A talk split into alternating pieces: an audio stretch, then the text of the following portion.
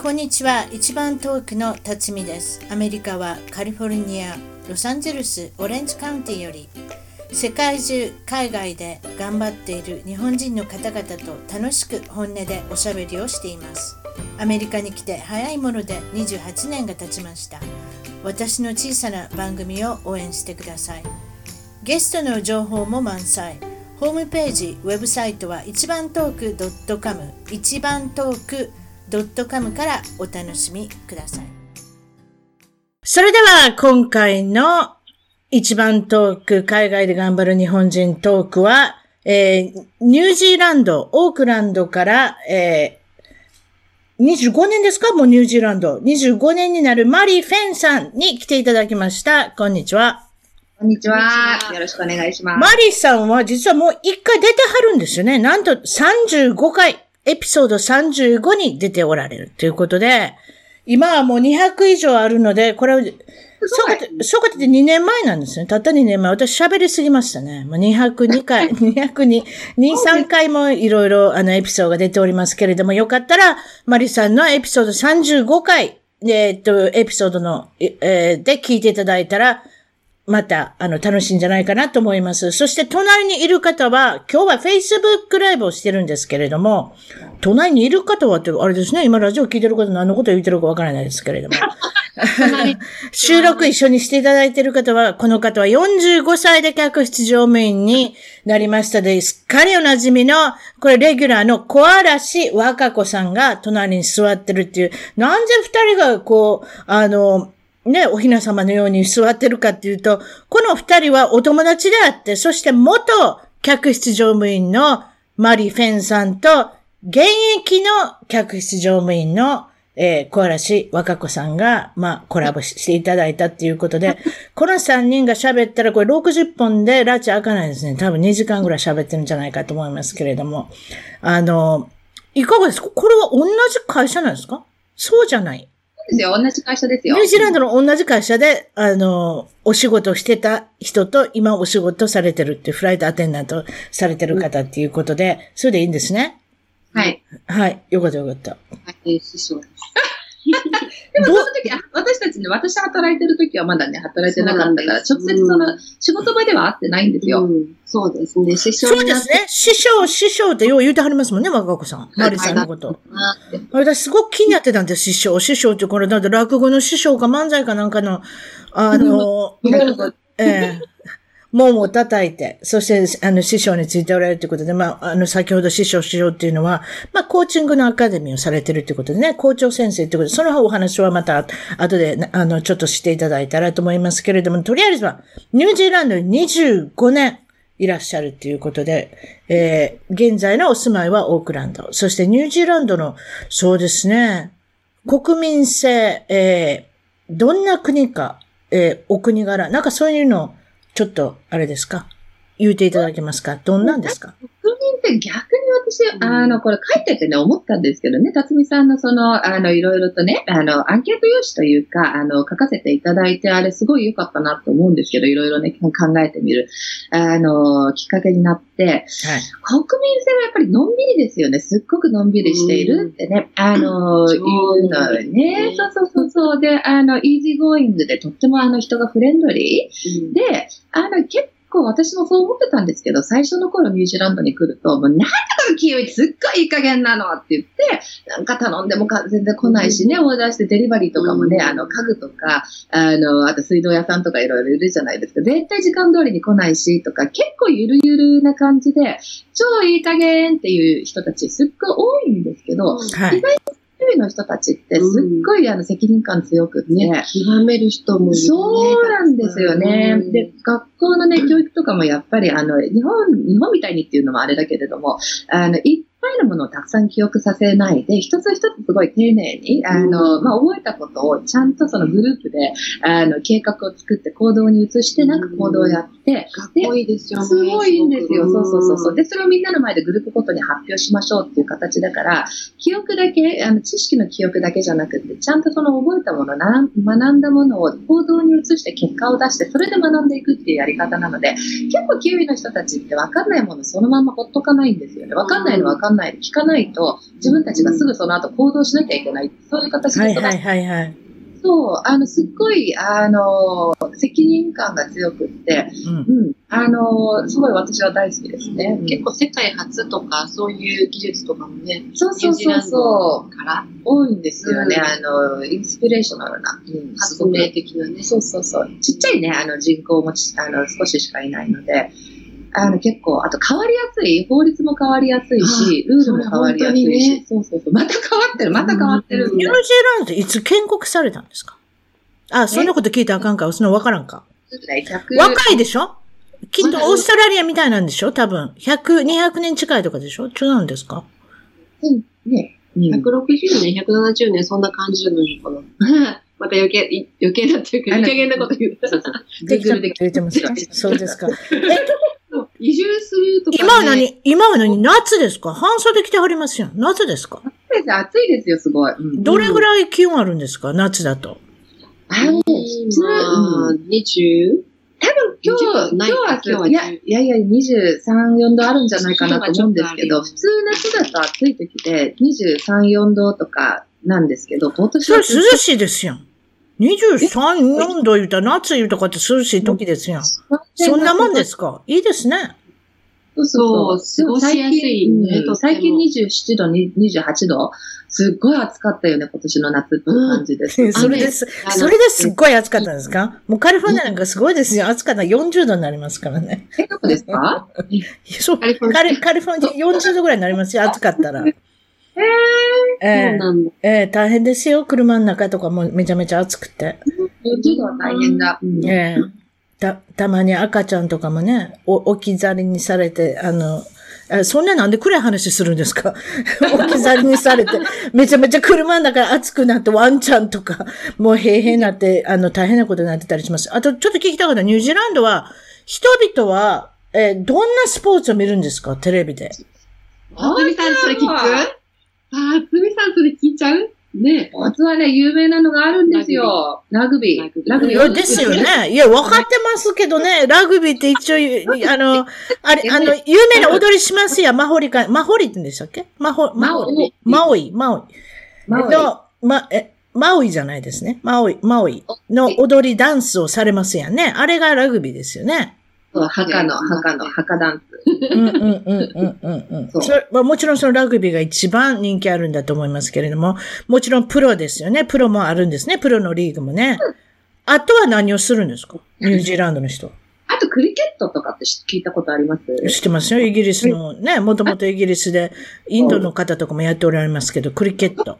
うん。ね。クリケットもすごい人気で、あとは、うんあの、女子だとね、ネットボールって言って、バスケットボールのドリブルしない版みたいな。なんか、あの、名前が面白いよね。ニュージーランドのスポーツチームって、オールブラックスとか、うんトールブラックスとか、うん。ブラックスティックにックとか、、ね。うん。なんでそこになんでそこでブラックブラックっていろいろ入ってくるんですか？多分統一したんじゃないのかなね。ねあ、ニュージーランド。例えば、オリンピックだったら何強いんですか？ニュージーランド。オリンピックは砲丸あ砲丸投げ。確かに最近赤ちゃん生まれた。そうそうそう。ねえすごい。うん女性で。あとあのうん砲丸投げの人？あ、うんローリング。ああ、あれ、おローリングってなんて言うんですか？あの、ボート漕ぎ？そう。ボート漕ぎうんあ、なんかすごいですね。腕とかなんかめちゃめちゃ大きそうな人が出てきそうですね。可愛い女の子でね。うん。うん。うん。なんだあと、どうだろうね。やっぱりラグビー？あれもオリンピック競技。セブンスとかかなわかでも、でも、なんか、全然知らないね、うん私たちね。あと、だ、あと男女平等色が多いと言ってますね。女性の首相が3名も出てる。そそうですね。そうそうそうそう。うーん。それで、現首相は、えー、3級も取って。取ってます、そう。よくご存知、ちゃんと下調べしてますね、辰巳さん。いや、違う違う。マリさんの、マリさんのネタ。私がそこまでやるわけないじゃないですか。そうですか。えーっと、物価が高い。あこれタックスが非常に高いですね、税金がね。なまずは消費税も高いですか？どれぐらいですか？そうなんです。消費税はね、15%で、で、おこの間ね、あの、ロサンゼルスからね、実はお客様、あの、オークランドまで飛んできてくださって、で、対面でね、2日間のセッションを、本当ですよ、わざわざね、ロサンゼルスから来てくださったんですけど、うん。あの、中が高い高いって言ってたからかもしれないけど、でもやっぱりね、食費は高いですねってね、おっしゃってましたね。で、ロスは、まあ、州と、州とかによっても変わると思うんですけど、あの、食べ物に税金かかってないって聞いたような気がするんですよね。でも、ここ食品は、ね食品には税金かかりませんね。だいたい私の、えーこの地区で8%ぐらいですか、うんまあ、ハワイとかニューヨークとか高いですよね。9%とかじゃないですか。でも、例えばそれで食事に出かけました。レストランに行きました。チップも、どれぐらい弾まなきゃいけないんですか？ニュージーランドいらないんですか？チップ。はないです。うんチップはないです。チップのね、チップないの？チップないんだったら15%でもいいやん。ねですけどまあねね、あの、あの、チップ払いたいみたいな感じで、あうの、ん。エフトポスの帰っちゃいけないわけじゃないけどね。うんねアメリカはまあ、ファーストフード以外どこでもチップ制なんでね、そういったところがやっぱり15%、20%ぐらい皆さん置くんじゃないでしょうかね。そうですか？それじゃあ、し失敗談行きましょうか。これ失敗談すごいですよ。まずはそれじゃあ、マリさんの失敗談から聞きましょう。はい失敗談？あ、失敗だ。これはおっしゃ、これはおっしゃってたのは私がそれじゃナビゲートしましょう。アメリカ英語に慣れてたんですね。そして、ニュージーランドに行ったらどうしたんですか？ニュージーランドに行って、本当にね私、あの、日本でも、あ日本で英検、英検とかあるじゃないですか。で、そういうのでも、あの、でもそれでも2級しか持ってないですけど、あの、でも英検必要ないんだねないのよね。で、あの、日本に行った時はね、本当に私英語大好きだったんですよ。うん。で、えっ、と、すっごい英語喋れるって自信満々でニュージーランドね、あの、来てみたら、もう周りの人たちが何言ってるか本当わかんなくって、早口だし、もう発音全然違うし、うんあの、あ、なんだ、トイレどこですか？って聞かれてるのも全然わかんないぐらいの、うんすごい違ったんですよね。で、めちゃくちゃ早口。うん何が違うどの単語が違いますか？例えば、オーストラリアだったら、ね、あの、な、なんでしたっけ ?good day。good day のことを good day って言うし、例えばニュージーランドだとどうなるんですか？ぐらい前。同じ。あ、一緒、ニュージーランドも good day マイトなんですか？言いますよ、マイトマイトって。あ、マイトの、うんなんだ、なんだ、その、その二つの国はそういうことになってるんですか？似てるんですね。うーんあ。そしたら、まあ、あの、まあ、こだわったような言い方ですけれども、言葉で単語で何か全然違うっていうことはないですか？そのマイトとかそのグッダイとかっていうことに以外には。ああ、うんトグとかジェンダーとか。いや、we say togs. ね。何？何言うてんの？スイムスーツって言うんでしょ？アメリカンは。スイムスーツって言いますね。うん。こっちはトグ。tog. タークっていうの？それな、聞いたこと、そんなんあるんですか？そうですか？それはわからないですね。ビーチサンダルとかジェンダルとか言います？ジェンダジェンダル？ビーチサンダルはビーチサンダルじゃないですか？あと、あれ、懐中電灯。トーチ？トーチ。トーチはトーチじゃない？当時は当時ですね。え？あの、火が出る、火、火、え、トーチって言わないでしょアメリカンは。なんていうの？懐中電灯のことはフラッシュライトって言います。ごめんなさい。あああ、私はね、トーチって言ったら、庭の、庭のところにあの、ん？ね、火が、ひこれ火が出てるっておかしいけど、ハワイとか行ったらほら、あの、ろうそくの化け物みたいなやつがですね、に 庭にあって、こう火が、そうですよ、オイルからこう火がブワーって出てるやつ、あれはトーチって言うんですよ。違うんですか？懐中電灯じゃないんだよ。懐中電灯のことトーチって言うんですか？そうですか。いろいろありますね。えー、それじゃあですね、息子さんはドクター、えー、お医者さんに連れてった時のお話。そうそうそうそう、うちのね、息子、えっ、と、まあ、えっ、と、息子3人とお姉ちゃんが1人いるんですけど、息子のうちの1人が、あの、比較的結構、あの、髪の毛茶色くって、あんまりね、アジア人に見えないんですよね。で、なんか、手怪我したかなんかで、お医者さん行った時に、あの、ドクター連れてって、こうやって包帯巻いてもらって、で、その後、看護婦さんがチャカチャカチャカチャカって、あの、やるじゃないですか、あの、記録をね、は残すのに。で、はい。それでなんかお母さんの名前書きたかったらしくって、で、うん are mother? とかって言われて、あ、そうだよっていう感じで、で、うんそれで、で、もう一回も見て、you're the mother みたいな感じで、全然似てないってことですね。かなり白人に、あの、あれですね、お父さんに似たってことですね、多分ね。うん僕はお父さんに似てるかどうかちょっとわかんないけど、いやー、るだいたいハーフの、だいだいたいハーフのお子さんは小さい時ね、アメリカ人みたいな顔してるんですよ、こっちも。白人みたいな顔、顔してるんですよ。でもだんだんだんだんね、小学校ぐらいからだんだんだんだん日本が出てきますね。ああ、あ、でもそうかもしれない。ほら、色が黒くなって、髪の毛の色が黒くなってきたうん。りとか。髪の毛の色も黒くなってくるし、なんだかそういった意味では、一番初めの、さそう、5歳ぐらいまでですね、髪の毛、ほぼ金髪みたいなね、髪の毛になったりとか。それがだんだんだんだんちゃんと、あの、黒くなってくるんですよ。ねで、だんだんだんだんお母さんに似てきて、私は非常に嬉しくなってくるんですよ。へえ。私もありましたよ、一回。あのー、なんていうんですか、ベビーカーを、の中にいますやん、赤ちゃんが。で、それで押してたら、私はナニーさんだと思われたんですよ。もう、私若く見えたんですよ、それ。そうだいや顔が違ったんじゃないですか？その、ベビーカーの中に入ってる赤ちゃんの顔と私の顔が違ったから、私は単に、この赤ちゃんを見てるんだと思ったんじゃないですか？そういうふうな聞き方をされ、そういうふうな聞き方をされたのを覚えてますけれども。それで、そうですか？今度、なんで？桜がギャーギャー泣いてるの。来なさい、もうダメとか言ってスーパーでちょっと、係員の人が来て、あの、失礼ですけど、この子たちどこに連れて行くんですかね？あ、言うてありましたね、その話ね。たちも日本人そう、日本ででしょ？日本ででしょ？そう、日本で、日本で。うーん。あにねそうそうそうそう。言うてはりました。初めの初回のあれですね。これ出られた時に言うてはりましたね。懐かしいですね。そうですか。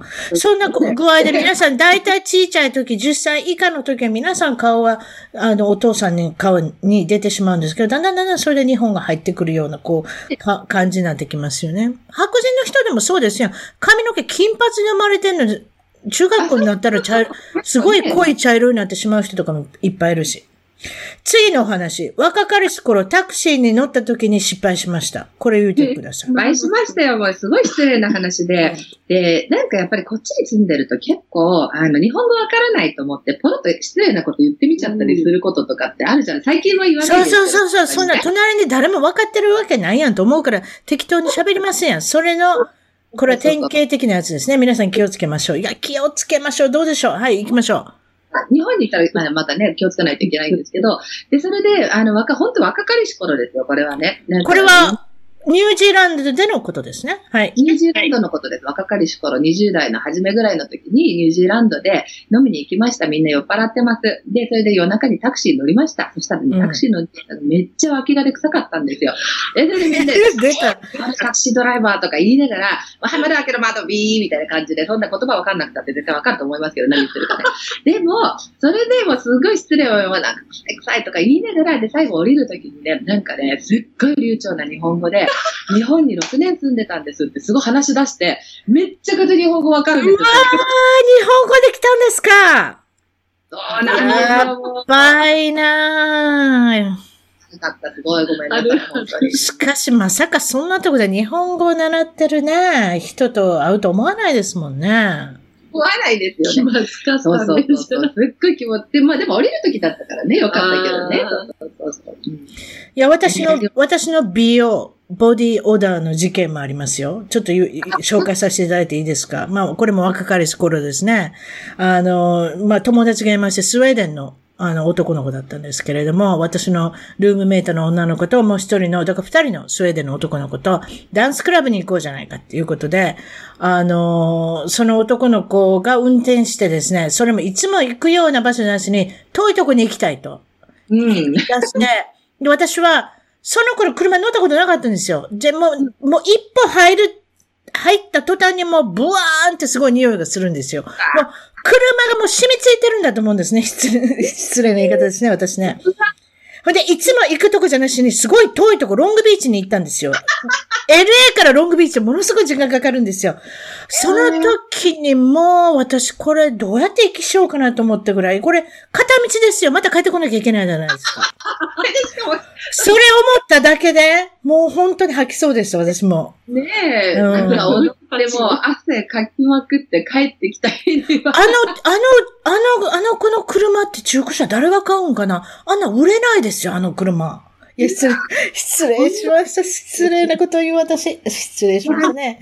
えーね、わけにもいかない。ね大変だ。うんそれじゃ、つ、これ、次の話は、日本製の乗務前に、こったお話ということで、うんこれは、あれですね客室、客室乗務員だった頃のお話ということで、どうぞ。そうそうそうそうなんですよ。で、仕事場に行って、で、ブリーフィングがあるんですけど、その前にね、自分のロッカー、ちょ、ちょっとしたあの、なファイルがあって、で、うん。そういうところでね、自分の連絡事項のファイルとかね、チェックしたりするところがあるんですけど、で、コンピューターもね、自分のロスター見たりとかできるようなコンピューターも置いてあって、で、彼目の前にいるのに、私のね、あの、同じ乗務、えっと、その同じ便で乗務する日本人の子がいたから、うん。なんかかっこいいよね、この子、みたいな感じで、この、うん。そうそうそうそう、あの、ほら、わかんないと思って、うん。言ってたら、で、普通日本語喋る人って日本語スピーカーのバッチつけてるんですよ、日本語の旗。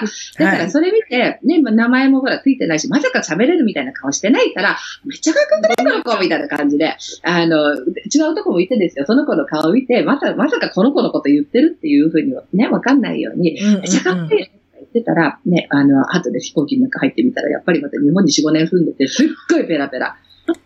多分いるんですね。ニュージーランドには。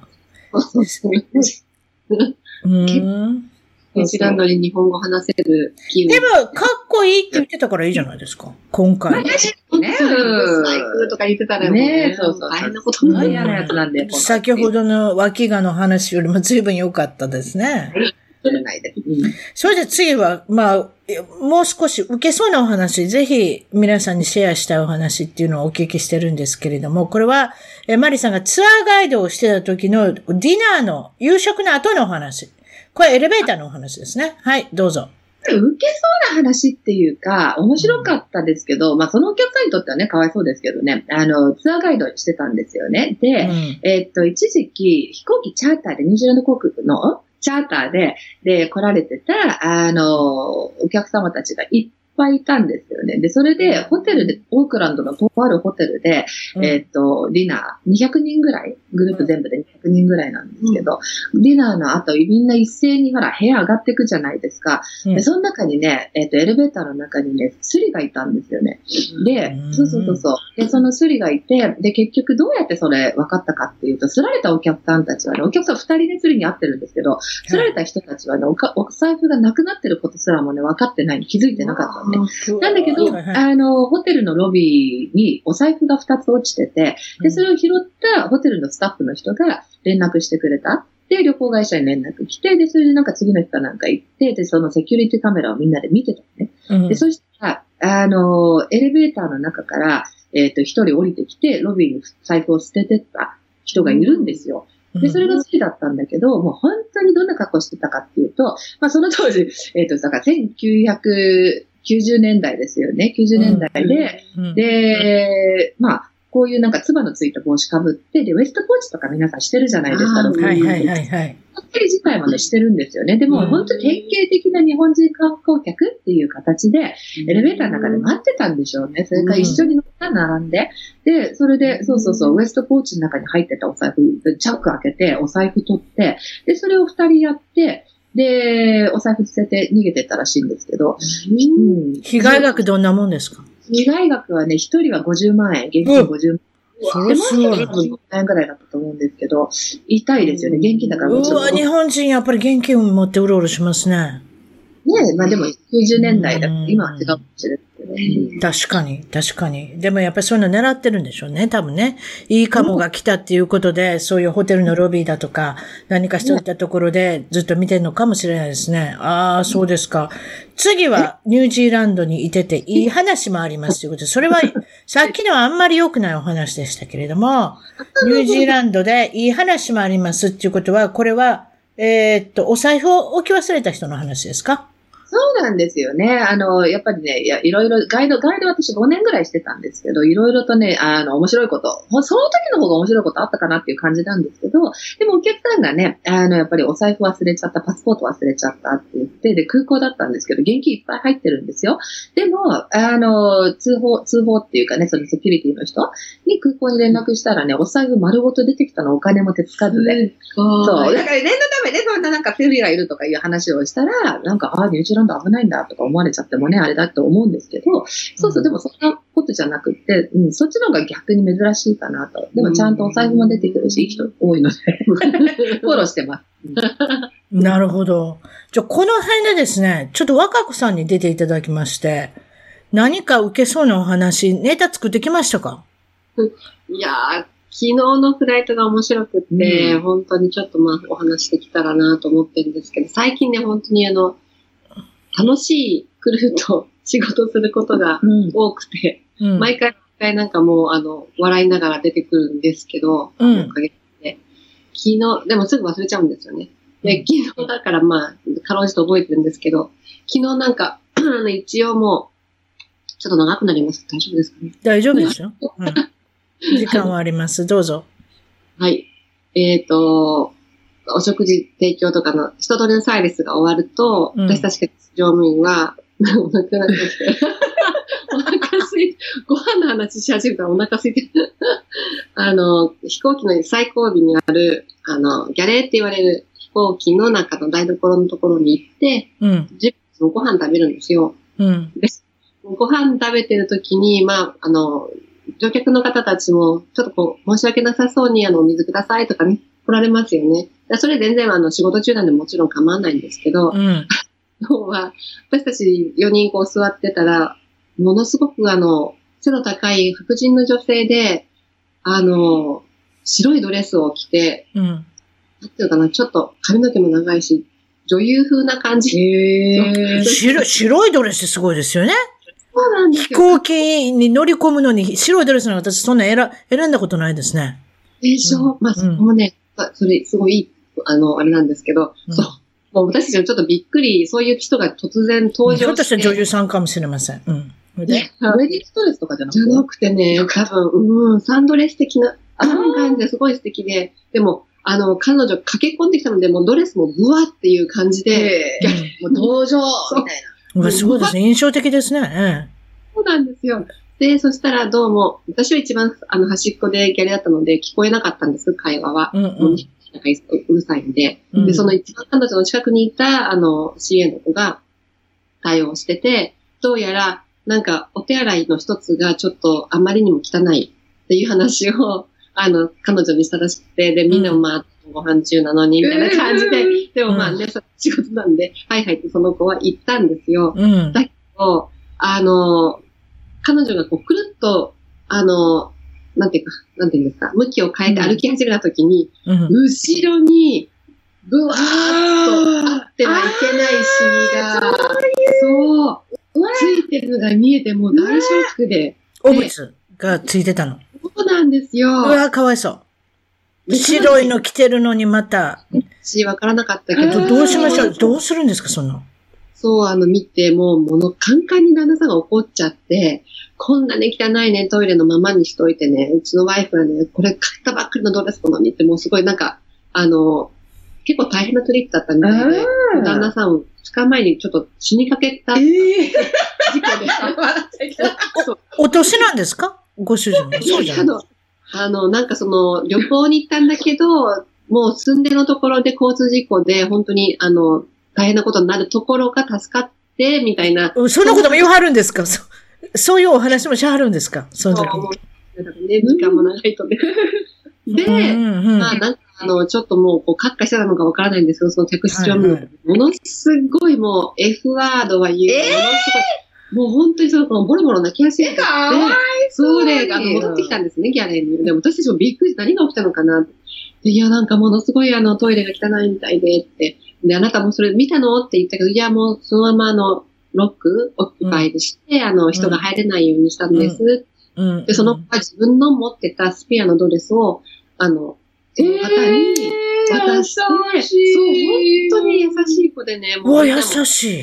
いや、でもその、あの、方も、もうスペアのドレス、あの、服もないし、本当どうしたらいいの？みたいになってたので、うん。やっぱりそんな、被害の便で、うんそんな被害持ってるって普通で、まあうん1枚ぐらいなんかちょっと入ってるかもしれないけど、しかもその人すごい大きな人だったので、よく入ったなと思って。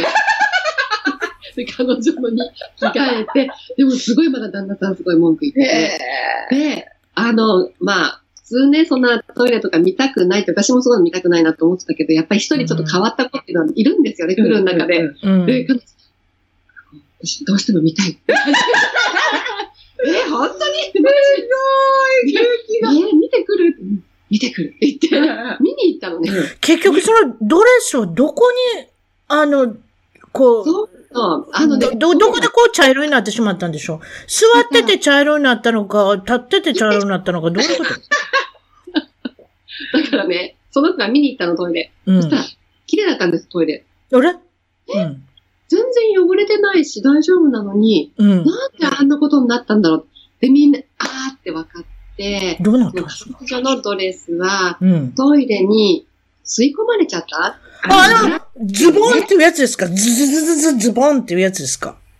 俺に吸い込まれたってこと？よう、その人も吸い込まれなかったですね。それなんですよね。あの、お水じゃなくて。そうそうそうそうそうでしょ？あ大きな音ですよ、あれ、サクションの、あの、吸い込まれる音って。あれで、こドレスが取られたんですか？そこで。分あの、半分流されて引っ張り出したんじゃない引っ張ったんでしょうね、多分ね。引っ張り出したんでしょうね。もうだから、ら。そういうことだったの。彼女が、そういうやっぱり、だから飛行機には、あまりフレアの激しいドレスは着ない方がいいかと思います。そ、それとか、もう、あれですね。もう、白はやめととかよかったかも。もう、やだ、でもどっちにしても何を着てもどうしても、そうね、フレアの、あの、大きなやつは良くないかもしれませんね。エラインの綺麗なやつとかって。そうですか。えーだってそれ私、私ちょっとこれ話変えていいです？ちょっと一つ質問があるんですよ。機内食の話。うん機内食っていうのは、この、えー飛行機が飛び立つところの、ところで作るんですよね。例えば、日本、オークランド間だったら、東京で作って、うん。機内食は配られるんでしょ？そういうことですよね。うん。でど、もどこの、どこの機内食が一番美味しいですか？どこの街に泊まったとき、ところの機内食が美味しいです？私はやっぱ成田発が気うにんしてる。美味しい。サラダ一よし、成田発は1位にしましょう。それじゃ多分美味しいから。2位が気になります。2位と3位が気になります。さあ、どこで食べた機内食、どこから積んできた機内食どこ？どこ？どこ？ロスって言ってますよ。ロサンゼルス？ロサンゼルス結構上手に作りますか？うんうんって言ってるけど、かなり1位と2位の差が広い、あの、開いてるってことですね、多分ね。1位はダントツに美味しいんでしょうね。そうですか。ちょっとそれが知り、知りたかったで。そうそう、ニュージーランドはどうですか？ニュージーランド初の場合は。最近そんな悪くないんじゃないかなとお客様の反応を見てると、美味しかったって言われるので、他のエアラインがめちゃめちゃまずいのか、それとも本当に良くなってるのか、どっちかなんだと思う。すっごいお腹空いてたとか。いや、あの、美味しいですよ。例えば作ってるところはあれでしょ？作ってるところってニュージーランドや以外のものも作ってるんじゃないんですか？いろんなとこに仕出ししてるんでしょ？多分ね。ね、契約してね、これは日本航空さん用、アナさん用、ニュージーランド、ユナイテッド用とかなんかいろいろあるんだと思うんですけれども、そしたらマリさんに戻りまして、これまたエアライン、えー、もちろんその客室乗務員だった頃のお話で、えー、これは何ですかね。自分で一人で乗務することになった？なんですよ、そう。ねあの、行ってみたら、仕事に行ってみたら、ロスターでもらってるでしょ？で、仕事行ってみたら誰もいなくって、あと、ほそうそうそう、あと、あと5分でブリーフィング始まっちゃうので、朝早い仕事だから、オフィス本当に私、もうそのクルーだけじゃなくて、誰もいないところで、って言って、私間違ったかなと思って、クルーコントロールに電話したら、いやうんごめんね、ちょっと待ってねって言って、あ、今日ね、あんただけよって言われて、はぁ、あんただけってどういうことね。で、あの。そうそうそうそう。で、えっ、と、それはなんか、あの、どういう仕事だったかっていうと、クライストチャーチ、えっ、と、オークランドからクライストチャーチまで、うんあの、空の飛行機を持っていくっていうね、そういうお仕事だったんです。で、なんでそういうことがあったかっていうと、あの、関西えじゃなくて日本から帰ってくる飛行機って結構前は、はいあの、日本の空港、成田とか関西から、えっと、クライストチャーチを経由してオークランドに戻ってきてたんですね。で、これうん日本線なんですけど、これすっごい長いんですよ。夜中、夜通しで。うんで、クライストチャーチ経由して、えっ、と、なんだ、オークランドまで来ると、すごい15時間、16時間とかになるのすごいで、ですね。うんまあすごい疲れるんですよね。で、パイロットも変わってるし。で、えっ、と、それをですね、えー日本製っていうことで運行してるので、日本のスピーカーがクライストチャーチに行って、で、それで、えっ、と、クライストチャーチから日本、えっ、と、オークランドまではね、あの、働くっていう乗務だったんですけど、うん。いつもは、いつもは他のクルーも一緒にいたんです。でも、この時から一人で行くっていうのが始まったみたいで、私それ初めてアサインされたんですね。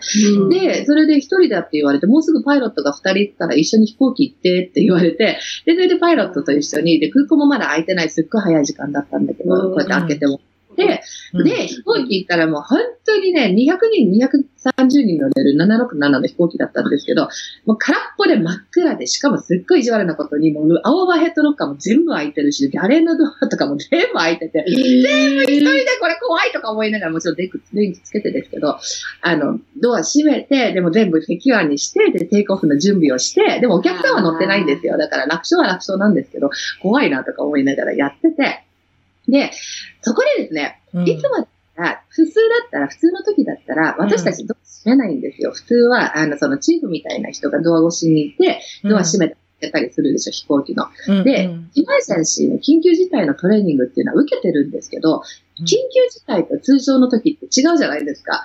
確かに。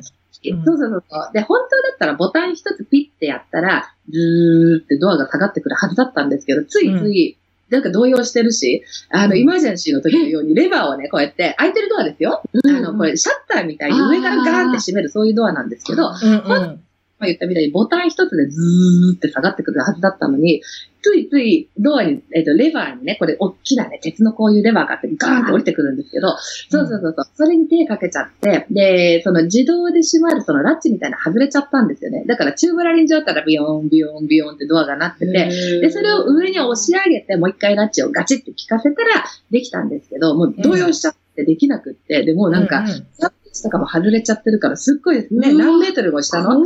そうそうそうそう。で、誰も助けてくれる人いないし、地上の人がね、怖いですね。って言ってんだけど、ボタン動かないんだよ、ボタンって。もう離れてるから。そうそう、もう下こっからまで、そうそうそう、ドア閉まんないんだけどって。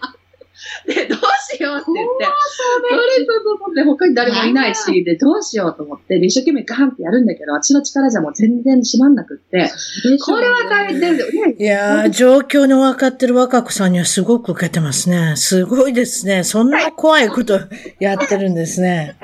そう。でそれで、ありえないでしょ、うんそうそう。で、それでどうしたかっていうと、ドア閉めないとテイクオフできないので、うんとりあえずあの、ってきて、ごめんねって言って、あの、ドア閉められないんだけど、閉めてくれるって言って、で、あ、オッケーオッケーとかって言って、で、それで来てくれたんですよ。で、それで、うんまあ、キャプテン男だからね、で、こうやってやるじゃないですか。それでね、うんこうやってガンって閉めるんですよね。で、ガンって閉めたら、彼もこれ慣れてなかったと思うんだけど、この鉄のドアがガンって彼の頭をガンってちょっいやいやいやいや、危ない。大丈夫ですか？危ない。彼と死んじゃったらもうできない。い。よ。やー、大変大変。床に突っ伏してるし、涙がってるし、この人ひどいよね。大丈夫ですか？脳震盪とか起こさないで買ったんですか？じゃあ次の話しましょう、この辺で。いいですか？そ それで、とりあえず大丈夫だったんです。で、ね、あの、いてとか言いながら戻ってって、で、うんあの、大丈夫だったの、ドアも閉まったし。うんで、それで、クライムステージ到着した時に、今度またドア開けなきゃいけないじゃないですか。もう嫌そだね、の時は、そうそう、その時は、私はもう正気に戻ってたから、ボタンでいけるよって思って、ボタンを押そうと思ってたんだけど、キャプテンは自分が行くの嫌だと思ったみたいで、ファーストオフィサーを送ってきて。ごめんなさい。いい、すいません。わかりました。次行きましょうか。日本船の食後の必需品ってどういうことですか？それもね、えっと、日本船では今わかんないですよ。これ私が働いてた、辞めたのはもう双子ちゃんたちが生まれた時に辞めてるので、結構前の話、もう7、8年前の話なんですけど、まあそれまではね、あの、日本って、えっと、もう必ず特に日本から出てくる飛行機って、ニュージーランドワイン美味しいんですよ。で、うんワインがね、結構あって、で、お食事の時にワインって口当たりがいいから、ついつい飲んじゃうんですよね、皆さんね。確かに、で確かに。沖縄ってやっぱりちょっと気圧の関係もあって、地上ではこれだけ飲めるんだけどっていう量まで飲んじゃうと結構ね、酔っ払っちゃうんですよね。そうですね。うん。そうそう。で、まあ食事が終わってトレイを下げて、で、そうすると皆さん大体お手洗いに行かれるんですけど、お手洗いに向かって行く途中でバタバタ倒れられるんですよ。で、それでもう本当にあの食事後の、えっ、と、必需品っていうのは、えー結局何かっていうと、酸素ボトル。う。うんん。酸素ボトルで、えっ、と、マリさんのじゃなくてね。え？私じゃなくてよ。私は飲まないね、酸素ボトルがあるんですか？機内の。機内の。あ自分で機内に用意してるんですか？その酔酔っ払った、あの、泥酔した人用に。そうそう。で、冷水っていうか、本人たちそこまで飲んでるよ。まあだからい、いつもの量を飲んでたら、機内だったら大変なことになってしまったっていう方ですかね。え乗りやすいんでしょうね。そうそうそうそう。で、倒れちゃうんですよね、みんなね。で、それで、倒れ、あ倒れるって何？あの、通路歩いてて倒れあるんですか？通路歩いててバタっていう方もいるし、あの、トイレこのの、前もそれもすごいです。あ、トイレ行ってそのまま起き上がられなかったとか。トイレ行って出てきてフラフラフラとか、トイレのドアにフラフラフラって、いや、本当に皆さん床に倒れられるんですよ。うんほう。で、その時に酸素ボンベというか酸素の、あれですか？ねそうそう。それでちょっと落ち着いてもらって、で、そうすると気持ち悪くなってくるから、今度次、あの、じゃあおトイレどうぞっていう、そういう、なるほど。うん、もう忙しいね本当にあそう、そういうふうなお仕事もあれですね。機内の中でされてるんですか？毎回ですよね。うん。まあ酔っ払いばっかりじゃないですけどね。本来はメディカルのね、目的で住んでて、そうそう具合悪くなったお客様にさうん。っていうことやはり見てて、その、日本人の方が足取られるっていう場合多いですか？あこちらにいてても、アジアの人はやっぱりこの酔い方として足が取られてしまうんですね。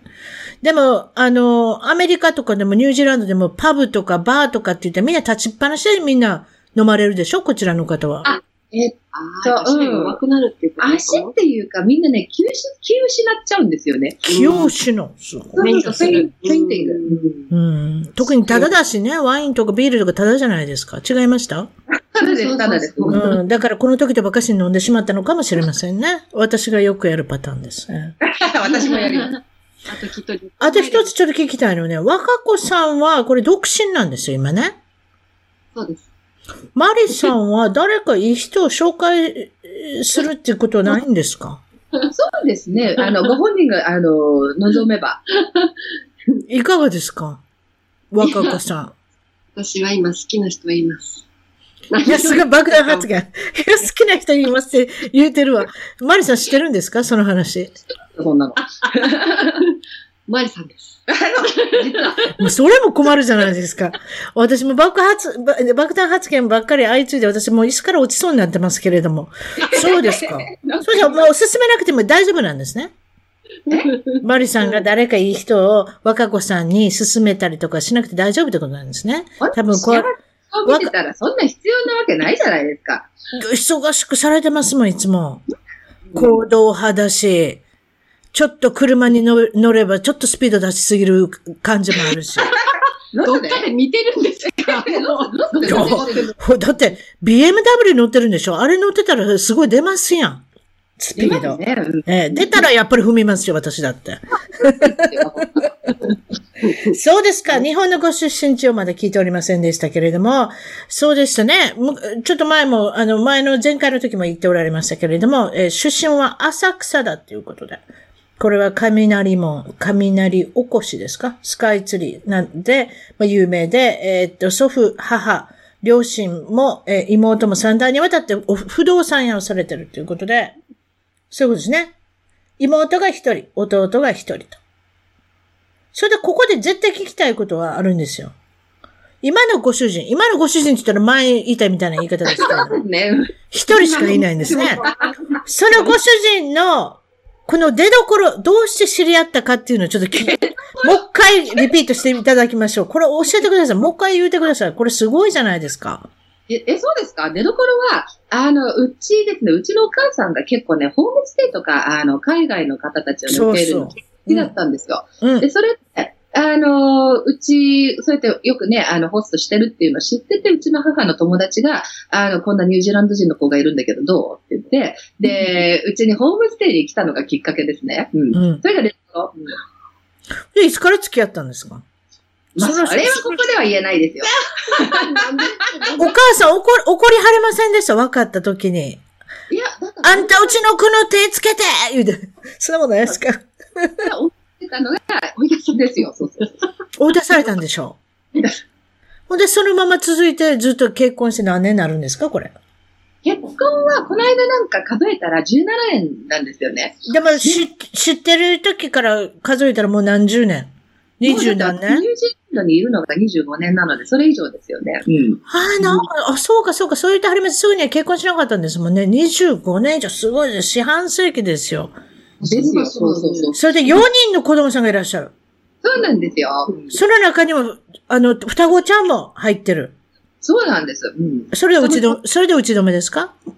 双子の後にも勘弁してくださいっていうね、あの、よく聞かれるんですよ。もう、あの、終わりって、そう、打ち止めって、もう終わり。そうそうそうそうそう。あ、まだ、まだ子供作るの？って。あと、うちのね、あの、お姉ちゃんが、うち女の子一人で男の子三人だから、うん。あの、双子の赤ちゃんが欲しいって、女の子が欲しいって、そうそうそう言うんですけど、いや、自分でどうぞ。もういいです、もう無理です、もう。すもう、ごい。お仕事もされてるし、4人のお母さんだし、もう、あれですね。もう世界の肝っ玉母ちゃんですね。そうですか。いや、もう、たつみさんほどでは。もう、いやいやいや、そうなんですよ。私まだ二人、二人、まだ二人で言いました。私怖いこと言いますね。これから見ます。いや、ワンちゃんがいるだけです。あと二、二匹。マリさんの、えっと、小さい時に、あの、昔、魔法使いサリーちゃんっていうのがあったんですけれども、その番組をよーく見てて、こんな風になりたいなと思ってたんですか？そこの話をしてください。そうなんですよね。あの、ずーっとなりたかったとかね、そういうもうめちゃくちゃカリちゃんに憧れてたとか、そういうことじゃないんですけど、じゃあ意外にね、ちっちゃい時の記憶ってないんですよね。なんですけど、うんふっと覚えてることが、うんのうちの一つがそれで、あの、すっごい今から思うとね、すごいいい子だったと思うんですけど、でしょ？でもそうじゃないですか。あの、なんでかっていうと、あの、魔法使いって、例えば自分が欲しいものをね、こうやってあの、なんかね、手に入れるための、そういうんじゃなくて、人が困っ時に、なんかちょちょっとあの後ろから魔法でね、なんか解決してあげようっていう、うんなんか知らない間になんかこうやってシュシュシュっていう、そういう感じで、なんか問題解決してあげられちゃったらいいのにな、みたいのを強くね、思ったんですよ。それがサリーちゃんみたいなっていう形で。で、それで魔女に憧れてたって、密かにですよ。ずっと魔女になりたいとかやってたわけじゃないんですけど、ありましたね、そういうのが。あの当時漫画っていう言葉がもちろん今はアニメになってしまいましたけど、漫画で魔法使い物が多かったですね。秘密、秘密のアッコちゃん、魔法使いまこちゃん。なんかなんか言いました？魔法のまこちゃん。あ、そんなんいたかなちょっと忘れた。あと他にありますか？誰が好きだったんですか？若子さんは。あの、テレビの、あの、漫画のキャラクターで。何をよく見てましたか？小さい時は。ああ、あっこちゃんじゃなくて、若、若子さんは誰を見てたんですか？誰、誰を見てたおかしい。えどの番組見てたんですか？ドラえもん？サザエさん？えーあとガンダムかな。ガンダム？ガンダムなんか見てたんですか？男の子のあれですね。どっちかって言ったら。あの、兄弟が3人で男なんでね、どどうしても市民権がね、あっちのあ方に行っちゃう。あ、そういうことか。はいはいはいはいはい。なるほどね。それで、あの、まあ、ちょっと話は飛びますけれども、現在の職業と、えっと、どういうことされてるのかっていうのが、まあもちろんユニークな職業っていうのはユニークではないかもしれません知りませんけれども、客室乗務員をされてたっていうことは今のところ分かってるんですけれども、そしたら、今されてる、え、あ、お仕事、紹介していただけますか？何をされてるんでしょう？私ですね、いいですか？うんうどうぞ、マリさんです。はいはい。えありがとうございます。今はですね、その、えっ、と、それをやめて、CA をやめて、で、双子ちゃんとかね、家でいられるお仕事っていうところから、オンラインのコーチングアカデミーっていうのを始めてるんですね。おはいはで、い。あの、ここにいる若子さん、師匠、師匠って呼んでくださってるのは、実はその若子さんも、あの、コーチングアカデミーの一期生で、あの、コーチの勉強をして、コーチのスキルを得て、で、今こうやってね、一期生あの、すごいです。記念すべき一期生。はい。そうなんです。記念すべき一期生はね、ほとんど私の個人コーチングっていうのを受けてくださってた方ばっかりなんですよね。うんうん、で、あのーそれで、まあ、結局そういう、えっ、と、コーチングっていうのは、あの、水泳のコーチとかね、サッカーのコーチとかいうと、あの、スキルを教えてくれる。なんかね、あの、方法を教えてくれるっていう、何かの、えっ、と、やり方を教えてビジネスコーチングとかだったらビジネスのやり方を教えてくれるっていう、そういうイメージあると思うんですけれども、うんうんまああの、いろんなコーチングがあるんですよ。だからそういうコーチングもあると思うんですけど、私たちが、あの、うちのアカデミーで提供しているのは、もう本当にマインドマインドに、えーすごくフォーカスしている、えーコーチングの方法なんですね。で、そのコーチングの、えーとベースになっているものっていうのが宇宙の八大法則。で宇宙の法則っていうのはエネルギーの法則っていうことで、で、なんで私たちに関係あるかっていうと、私たちのこの思考とか、それから気持ち、感情っていうのは全てエネルギー。これ、いや、ちゃんとね、働きのルールがあるんですよね。で、このルールを知って、で、それでその潜在意識と潜在意識っていうのがあって、で、私たちが意識普段はできてない潜在意識の中にいっぱいね、あの、現実を変えていく、夢を叶えていく鍵っていうのが隠れているので、これを引っ張り出して、で、気づいて、自分で気づいて、その行動を変えていくっていう、そういうお手伝いをさせてもらう、えー、コーチングメソッドっていうのをね、アカデミーでは、えー、ね、学んでもらっています。うん。はい。すごい。でそのと全然違うこと言ってる。本 違ってるんですか？本で、あの、内容はもちろん合ってるんです。あの、なんていうのかな。当同じこと言ってるんだけど、表現が違うってそうそうことだよね。そうそうそう、ちゃんと変えてると思って。でもやっぱガ、やっぱガイドさんされてたからでしょうかね。この、息も、息もせずにずーっと喋れるんですね。もう、それに感心してましたよ。そうですか。内容聞いててくださいね、でも。どんだけでも話せると思うんですずっと喋ってますよ。一日中だってコンピューターに向かって、そのセミナーや、オンラインセミナーやったり、あとはクラス、アカデミーのクラスもね、ライブでやるので、あの、ほら、こうやって、辰巳さん私たち今見えてないじゃないですか。皆さんからはね、私たち見えてると思うんですけど、ええあの、私たちから辰巳さんも見えてないし、見てくださってる方も見えてないわけだ。ここにいてない。そうそうそう何を言うてる一人でずっと喋ってるじゃないですか。見えてるでしょ？どこに行って見えるんですよ。はい、どうぞ。聞いてても聞いてなくてもずっと喋れるんですよ。いや、同じネタでも、すごい変えてちゃんと話せるから、もうね、飽き飽きないんですよね。本当ですか、うん。面白い、本当に。あれ本当本当本当。うん、そうですね。はい。えっ、と、まあ、今度そ、そういうことで、東京のセミナーがあるっていうことで、えっ、と、はスケジュールの方もち近づいてるんですけれども、これは、あれで、いつ、いつ行かれるんですか ?3 月の？3月ね、14日に、あの、二人で飛行機に乗って、遊びに行くって話だったのにね。そうなんですよね。遊びに行くからセミナーやるんだけど。さすが元 CA と現役の CA はもう明日ちょっと行ってくるわっていう感覚でオークランドのニュージーランドから東京に飛びますから、これはすごいですね。それでどういった内容で今回のセミナーを行われるんでしょそうです。ありがとうございます。今回のね、あの、セミナーは、こうやって、あの、この、ね、思考を変えて、気持ちを変えて、見るとこ変えて、行動を変えて、それからその自分が本当にやりたいって思ってることって、意外にこれやっていくのって大変なんですよね。う。うんでも、ちゃんとこれが、それが自分のね、本当に、あの、最高の人生が展開していく道なんだよって気づいて、それを実際に行動して、作り出してきた、ミラクルを作り出してきた、体験してきた、このうちのアカデミーの受講生、それからクライアントさんたちのミラクルのお話、体験談を実際にあったあった話として体験談をお話ししていくっていう、そういうライブトークっていうのを3月の15日の、えっ、と、15日は金曜日ですね。えっ、と、10時から、えっ、と、ごめんなさい、10時半か。10時半から、えっ、と、2時まで、渋谷渋谷で、えっ、と、行います。で、えっ、と、この中ではですね、あの、シンデレラってさっきね、ああと、これ収録入ってるのかな？えっ、と、シンデレラのお話ししてたんですけど、あの、宇宙の法則。もう一回言ってください。はい。はい、ありがとうございます。えっ、と、シンデレラストーリーっていうのは、本当に この宇宙の法則、引き寄せの法則、彼女はもうね、あの、実在してたのかどうかわかんないですけど、ストーリーの中には、ものすごいこの、あの、宇宙の法則の、うん。えっ、と、ポイントがいっぱい入ってるんです。そう。めっちゃくちゃいっぱい入ってるんですよ。それを、まあ、うん多分気づかなかったらね、普通のストーリーとして、まあ、すごいって言って、あの、終わっちゃうと思うんですけど、それを引っ張り出しながら、あの、このポイントで実はこういう風に変えるとこんなミラクルが起こりますよ、みたいな形でシンデレラと、あと実際のミラクル体験者とのエピソードを全部ごっちゃ混ぜにしながら、宇宙の法則について学んでいただける。それをこの聞いてくださってる方たちが自分のどこを変えたらいいのか、すぐに行動できるようなね、そんなチップ、チップ、ティップか。を いっぱい含んで、そうそう、チップを。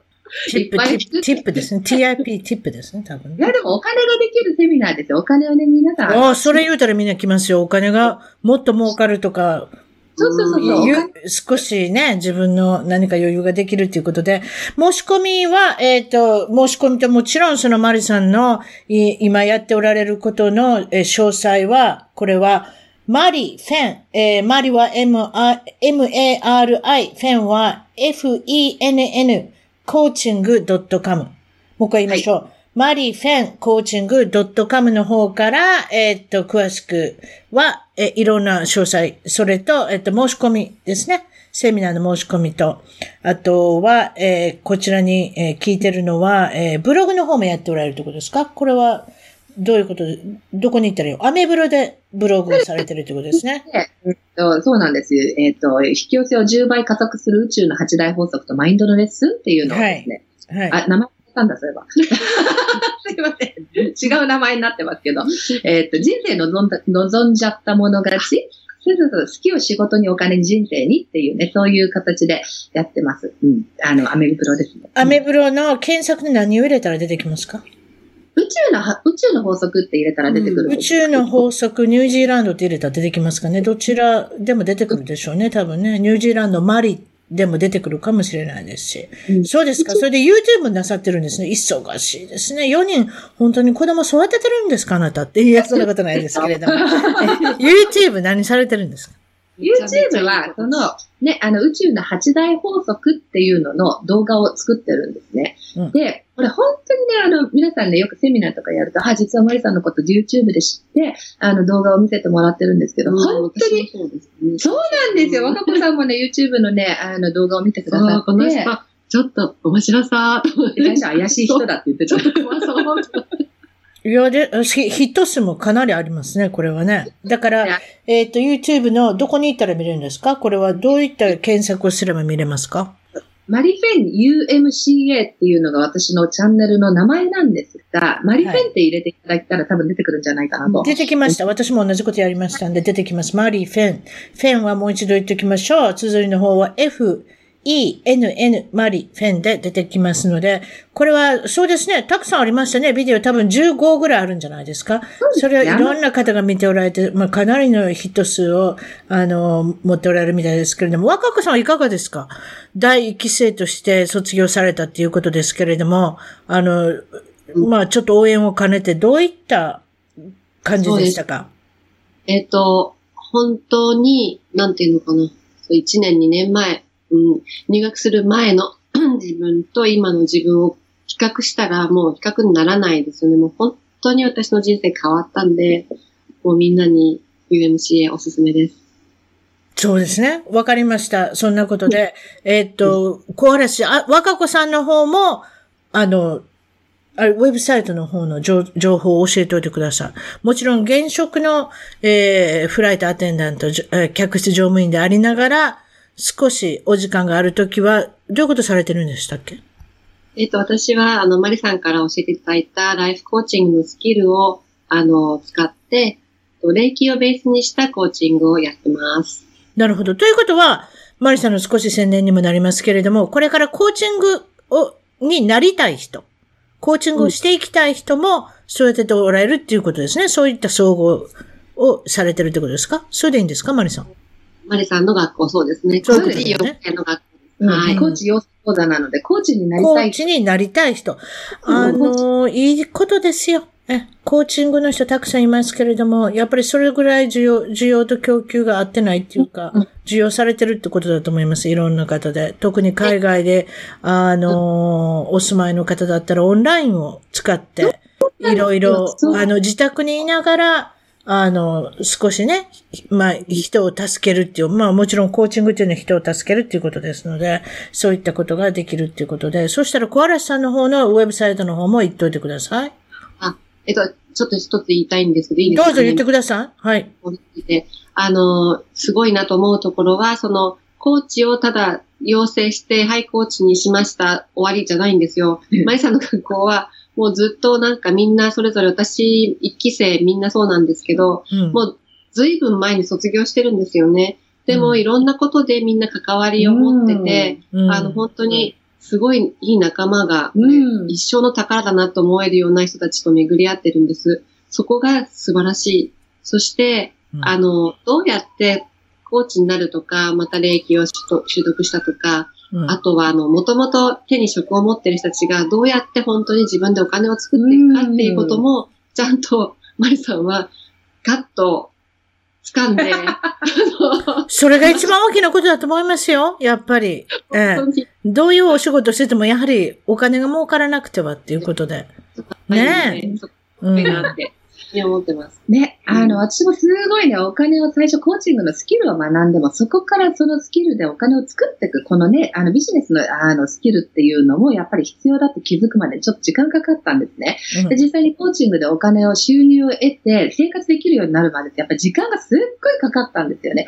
うんだから私たちがその、あの、ど通ってきた、その失敗とか、ね、失敗だけじゃないんですけど、あの、学びとか、うん、成功、大成功を、あの、やっぱり伝えていく。そうじゃないと、やっぱりね、せっかくコーチングっていう素晴らしいスキルを持ってても、これじゃお金にならないって言って、また違うこと、違う仕事、始めたりとか、あの、してたらやっぱりもったいないので、もう、このコーチングでやっぱりお金をね、あの、得てもらう。で、あの、えっ、と、毎年ね、えっ、と、お金の引き寄せチャレンジっていうプログラムをやってて、で、ここではこのお金っていうのは実はその方法だけじゃないんだよって。お金をもらうっていうのはすっごくやっぱり思考、マインド、自分のセルフイメージの変化っていうのが必要になってくる。そうじゃないとお金が入ってくるチャンスがあっても、自分でいや、でもでもでもって言って断っちゃう方すっごく多いので、その辺のマインドからも、あの、見ていきましょうねっていうね、そんなプログラムなんですけれども、うん、お金の勉強っていうのは、すごい、うん、あの、自分を成長させるコーチングとすっごい相性のいいことなので、ね、私大好きなんですけど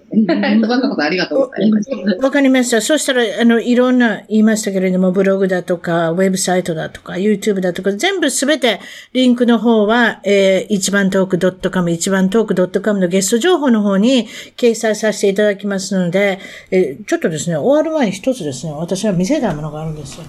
ワンちゃん、こっちワンちゃんがですね、このようにしてワンちゃんが、いつもなんか最後に出てきてくれるので、ほら、ワンちゃん、カメラを見るように、トビちゃんって言うんですよ。プードルのミックスで、えー、っと、これ何年前だ ?10 年前に引き取ったんですか？へー。あのー、いわゆる adoption ですよね。ああ、かわいい。お家の中で飼われてて。うん。お家の中で。もう一、もう一匹はいるんですけど、もう一匹はちょっと今日はグルーミングで、あの人うるさいので。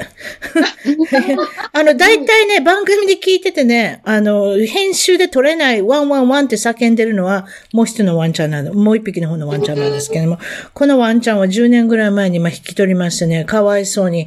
そうですね、あの時景気悪かったんですよ、アメリカって。でね、いっぱいいろんな人が家を売ることになるんですね。いろんな借金抱えてみんな家を売って。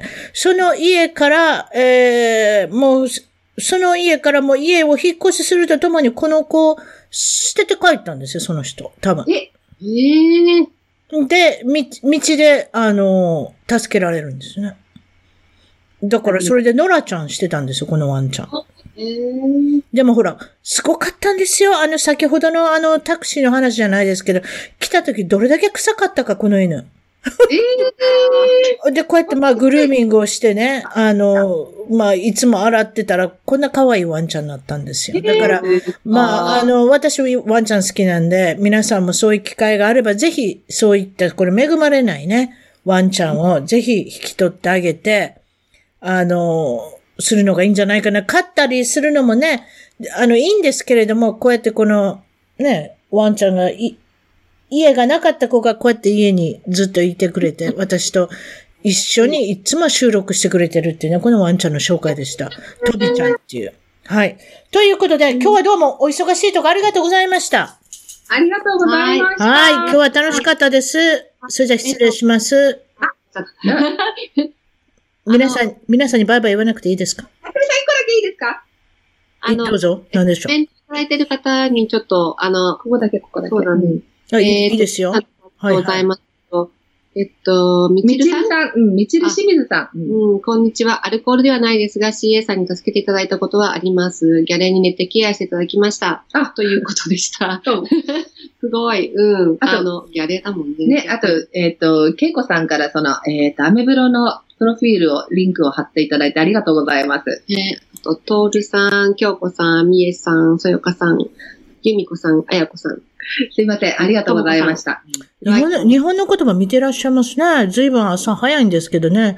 6時じゃないですか日本のね。だから、嬉しいことですね。いろんな方が、あの、見ていただいて、聞いていただいて、これもうまくいったっていうことで、まあ私はもう大満足です。今日はどうも本当にありがとうございました。の、えっ、ー、と、ウェブサイトは某有名な、あの、ラジオトーク番組の 方が作ってくださったので、ぜひ皆さん見に来てください。あ私が作ったんです。まあそういうことです。いやいや、でもあれですよ。やはりあの、小嵐若子さんというか、若子さんはセンスがあるので、それから引き続いていろんなことを、あの、されておりますので、まあ少しちょっとウェブサイト作ってみたってことです。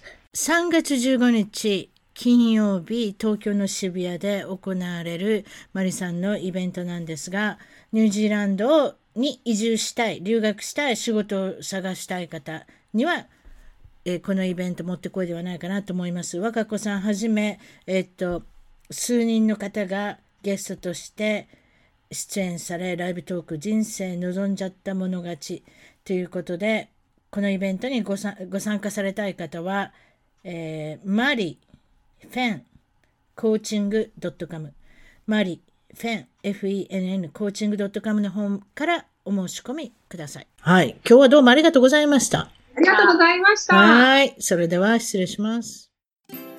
一番トークのツイッターでぜひフォローをして絡んできてください。また一番トークの Facebook で気に入ったらぜひいいねをお願いします。番組の聞き方は iTunes もしくは内蔵のポッドキャストアプリより一番トークを検索。Android のスマートフォンからはサウンドクラウド、Google プレイミュージックのアプリより一番トークを検索。チャンネル登録をして新着をいち早くゲット。私の小さな番組をぜひ応援してください。